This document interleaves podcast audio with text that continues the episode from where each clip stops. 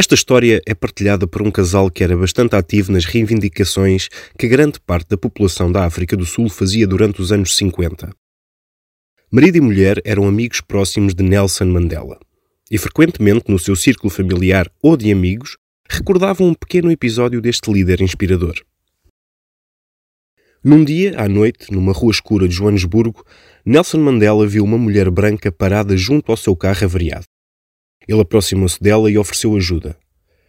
Depois de mexer um pouco no motor, conseguiu que o carro voltasse a funcionar.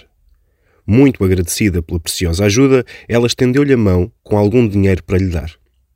Oh, não, isso não é necessário, disse Mandela. Eu estou muito feliz por ajudar.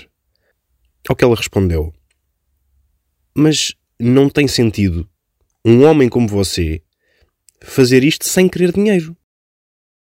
Eu ajudei somente porque estava parada com o carro avariado na beira da estrada, respondeu ele.